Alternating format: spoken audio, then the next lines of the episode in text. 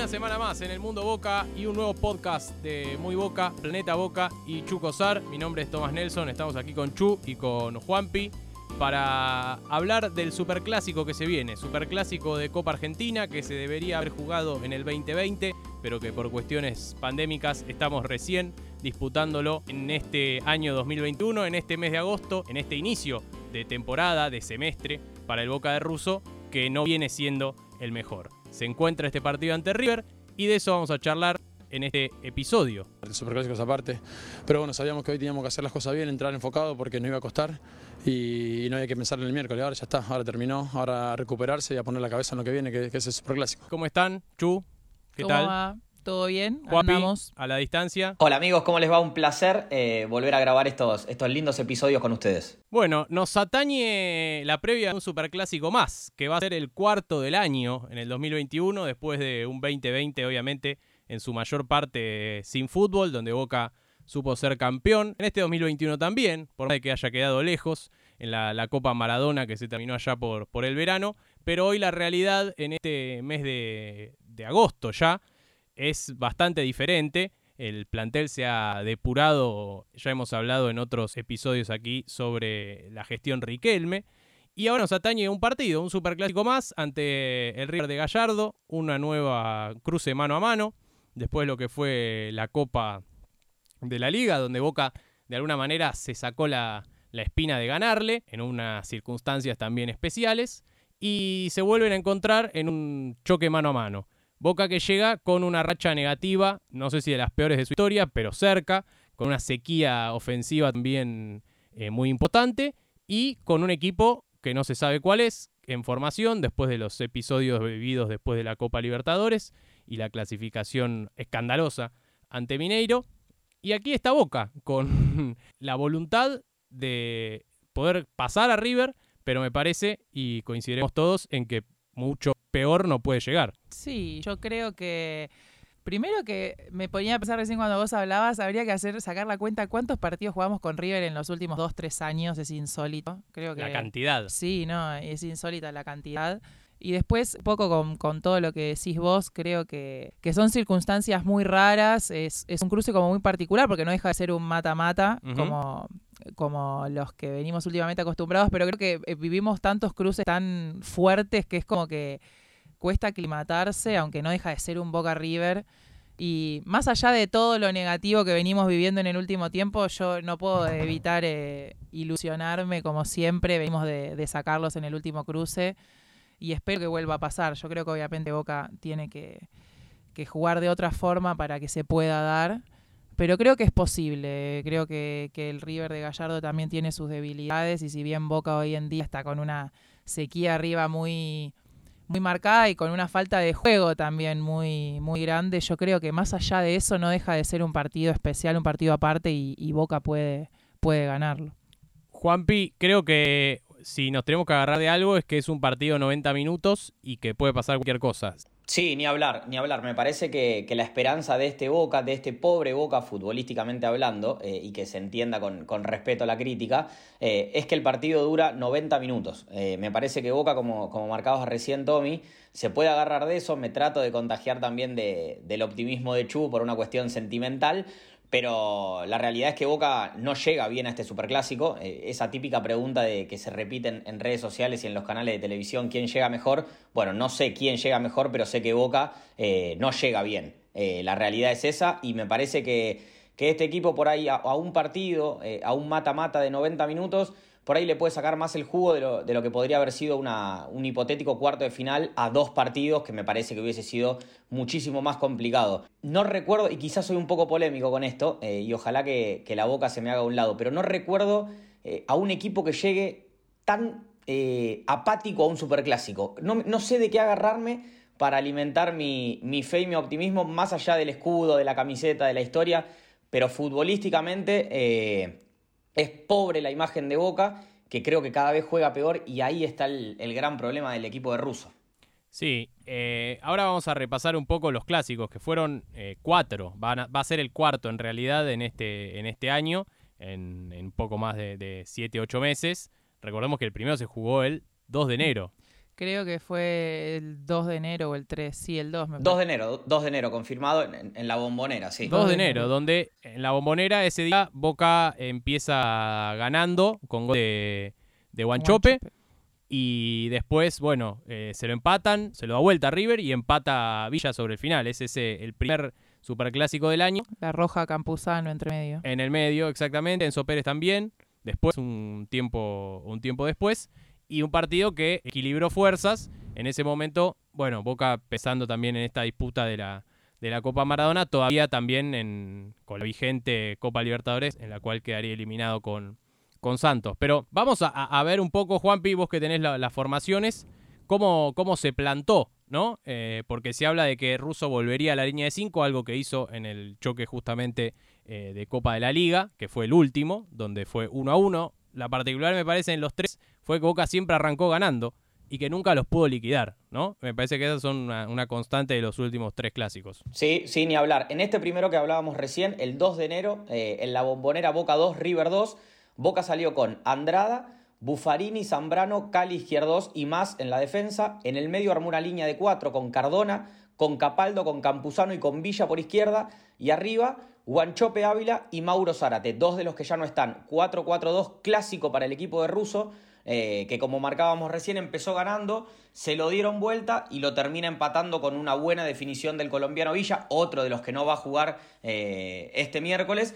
Pero bueno, Miguel en ese caso usó el clásico 4-4-2. Boca no estuvo tan mal parado, pero es cierto, no lo pudo liquidar eh, y bueno, estuvo muy pero muy cerca de, perderlo. Sí, bueno, de ese equipo entonces solo queda Zambrano en el plan Zambrano y Izquierdos. Campuzano. Campuzano, pero no, no, tiene, no tiene minutos. Cardona, que tampoco va a jugar. Cardona, que no va a jugar.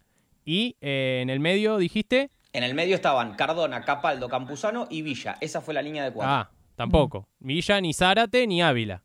Ninguno de los tres. Ninguno. O sea, cuatro nada más en el plantel.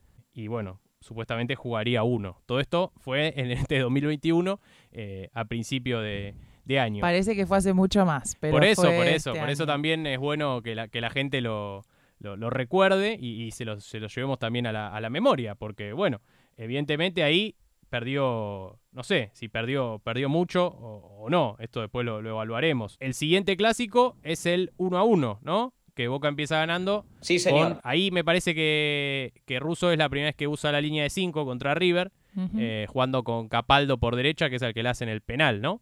Sí, correcto, correcto. 14 de marzo de 2021 también en la bombonera. Eh, bueno, los tres clásicos de este año fueron en la cancha de Boca. Y yo me anoté 3-4-1-2. Puse el esquema de Russo, más allá de que, esa famosa línea de 5 después eh, puede derivar en la línea de 3. Andrada, Zambrano, López e Izquierdos. En el mediocampo, Capaldo, Campuzano, Medina y Fabra por izquierda. Lo puse a Maroni como enganche y arriba jugaron Carlos Tevez y Sebastián Villa. Eh, Boca comienza ganando, tiene chances para liquidar el partido. Eh, River lo empata y está esa famosa jugada milagrosa eh, en que la pelota pica en la línea eh, y sale el Diego, fue el Diego. Exactamente. El Diego la sacó. Claro, la sacó, la sacó Maradona. Y bueno, Boca termina empatando 1 a 1 con River 14 de marzo de, este año. Y Russo usa, sí, por primera vez, la línea de 3 o 5 defensores. Que bueno. Que lo expulsan a Zambrano. En ese partido lo expulsan a Zambrano. Lo expulsan a Zambrano, es verdad.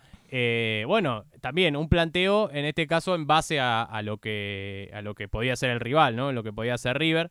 Eh, que también estaría bueno también ver que perdió, se sabe que, Nacho Fernández y Borré seguro, quizás el último clásico que fue donde tuvo que improvisar a algunos jugadores, no, no, lo podemos por ahí contar como con el plantel completo, pero en ese momento Boca lo complica a River en ese partido y tiene chances para, para ponerse 2-0 y, es el quizás el, mayor atenuante de ese partido, que Boca no lo, no lo sabe liquidar y si hay una característica que tiene River conducido por Gallardo es que si vos no lo, no lo matás, eh, siempre alguna le sale en el final. Sí, sí, sí, totalmente. Es, lo más parecido por ahí cuando hablamos de, fútbol a lo que es Alemania en los mundiales, viste que eh, si está en el piso, bueno, asegúrate de que no se levante. Boca ese día lo dejó, lo dejó con vida tuvo para hacer el segundo, tuvo para hacer el tercero también, incluso, y, bueno, se pierde, se pierde goles inexplicables, creo que Maroni me parece, eh, ataja Armani desde el piso, bueno, eh, Boca no lo puede liquidar y lo que sabemos todos, empate. Le hace penal Armani desde el piso. lo agarra en, sí, en una disputa medio extraña, sí, sí, sí. Sí, sí, sí, hace, hace penal el arquero de River no cobrado, eh, pero bueno, el 1 a 1 en la bombonera, 14 de marzo de 2021, eh, Boca supera a River futbolísticamente hablando, pero no lo puede ganar. Es que yo creo que si hay algo que, que sí se dio más allá de los distintos esquemas en los partidos que jugamos en este año con River, hay una singularidad que es que River no nos pudo lastimar mucho, que digamos. Eh, obviamente sí nos dio, en el primer partido nos lo da vuelta, después nosotros logramos empatar y en el otro partido, bueno, nos empatan también. Pero creo que también fue una circunstancia llevada adelante por el tema de que a Boca en los partidos le expulsan a un jugador. Sí. Pero River no nos pudo lastimar tanto. A ver, habla de un mérito defensivo de Boca, de, cómo está plantado, y también de, una falta de, juego de River, que, a ver, si vamos a, hoy en día nos ponemos a comparar, River en ataque se asocia mucho mejor que Boca, y creo que el principal problema de Boca en este momento es la falta de juego y la falta de, de, gol. Pero yo creo que si hay algo por ahí, viste que hablábamos antes de una esperanza a la cual aferrarse, también es que Boca encontró más allá de todo esto una solidez defensiva y pasó también ahora en los cruces con Mineiro, que casi no nos pudieron lastimar y, Boca no sufre tanto atrás. El problema que lo que, sufre Boca es que cuando Boca tiene que proponer, jugar y atacar y hacer el gol, le está costando un montón porque le falta mucho, muchas ideas colectivas y a, su vez también el peso ofensivo que perdió con, con tantos jugadores que se fueron. Pero yo creo que por ahí hay una esperanza en decir, bueno, si Boca se vuelve a plantar bien defensivamente, puede plantearle un partido engorroso a River, que sabemos que, que tiene muy buen circuito de juego, muy buenos delanteros, pero a River le cuesta defensivamente. Lamentablemente justo se, se, combinan estas dos cosas de que a River le cuesta defensivamente y justo Boca eh, no está teniendo ese peso ofensivo. Pero creo que más allá de eso, si Boca encuentra una forma más ordenada y, más punzante de jugar arriba, puede lastimar a River más allá de las circunstancias en, en las que llega y si seguimos bien abajo, también a, River le puede costar hacerle un gol a Boca. Yo lo veo un poco eso, quizás es un tanto mezquino el planteo, que, puede ser. Eh, y, bueno, en todo caso habrá que. Lo digo en base a cómo viene jugando Boca, obvio, no un planteo que yo haría, sino a lo que se viene proponiendo en el último tiempo. Es que sin duda, sin dudas es una, mezquindad, pero bueno, también de, los recursos con los, que, con los que vos tenés, ¿no? Pero me parece que, es un partido de Copa Argentina. Los partidos de Copa Argentina, ya sea eh, Boca Claypole o Boca Deportivo Merlo o River eh, Santa Marina de Tandil, eh, son partidos a 90 minutos y ya sea cual sean los rivales que se enfrenten, al ser un partido de eliminación directa, no suele haber muchos goles y muchas veces el que se pone en ventaja es el que se lleva terminando, que se termina llevando el partido, ¿no? O la serie en este caso. Y bueno, Boca, evidentemente, pudo lastimarlo a River. hubo momentos en la historia reciente de este ciclo con Gallardo que ni siquiera lo podía, le podía hacer un gol, ¿no? Sí, totalmente, totalmente de acuerdo con eso. Eh, el tema es que acá a Boca le van a faltar jugadores que antes por ahí no.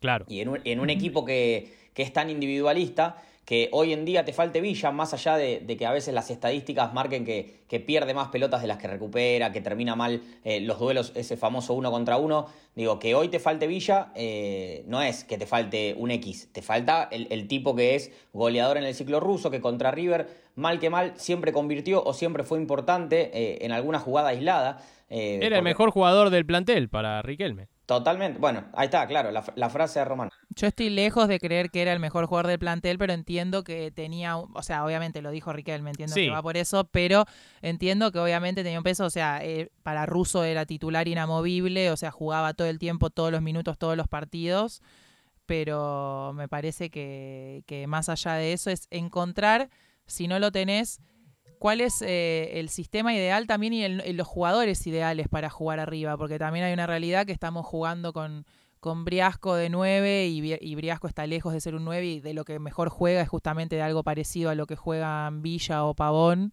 y falta otro nombre ahí arriba que, tenga más peso en el área y que no obligue justamente a Briasco a jugar todo el tiempo de espaldas cuando lo que mejor hace es encarar y, y, desbordar por los costados. Claro. Bueno, vamos al último, al último partido, el de la Copa de la Liga. Eh, un Boca ya más eh, cercano a este, ¿no? Al que estamos en el mes de agosto. 16 de mayo de 2021, también como marcábamos antes en la bombonera, Boca 1, River 1, Boca termina ganando 4 a 2 en los penales. Ese día, eh, Russo pone un 4-3-3 con Rossi, Buffarini, Izquierdos, Marcos Rojo y Fabra, Medina, Varela y Almendra en el medio campo, y arriba Pavón, Carlos Tevez y Sebastián Villa.